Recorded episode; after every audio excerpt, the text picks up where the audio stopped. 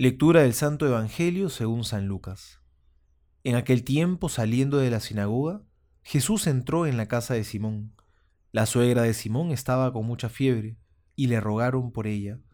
Inclinándose sobre ella, conminó a la fiebre, y la fiebre la dejó. Ella, levantándose al punto, se puso a servirles.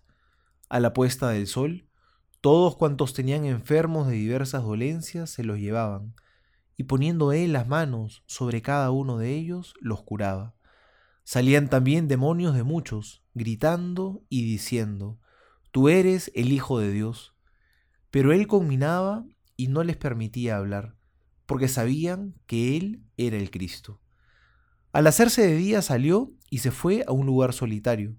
La gente le andaba buscando, y llegando donde él, trataban de retenerle para que no les dejara. Pero él les dijo, también a otras ciudades tengo que anunciar la buena nueva del reino de Dios, porque a esto he sido enviado. E iba predicando por las sinagogas de Judea. Palabra del Señor, gloria a ti, Señor Jesús. Hoy en este pasaje del Evangelio vemos dos actitudes muy distintas. Por un lado, vemos a estas personas que andaban buscando a Cristo, tanto lo deseaban que una vez que lo encontraron, querían retenerlo para que ya no se vaya. ¿Cuánto necesitaban del Señor?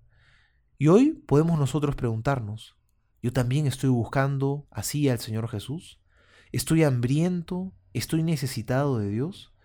Porque a veces queremos una vida sin problemas, donde todo sea muy cómodo.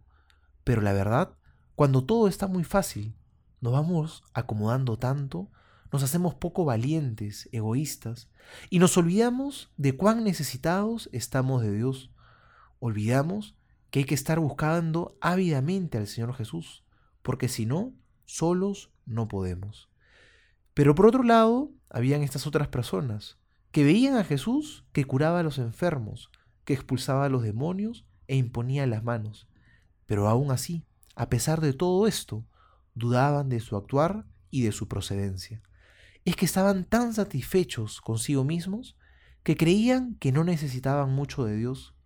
Estaban tan cómodos que su corazón se había endurecido. A lo máximo tenían algo de curiosidad por Jesús, pero no estaban dispuestos a dar el paso de creer. No caigamos en esto. Miremos más bien a la suegra de Pedro. Ella estaba muy enferma, estaba necesitada, y Jesús fue, la curó y la salvó. Y a continuación, ¿qué fue lo que hizo esta mujer? Se puso a servirle. Porque cuando descubrimos que Dios nos ha tocado con su amor, eso nos hace también a nosotros que deseemos amar a los demás y que salgamos al servicio del que nos necesita. Soy el Padre Juan José Paniagua y les doy a todos mi bendición en el nombre del Padre y del Hijo y del Espíritu Santo. Amén.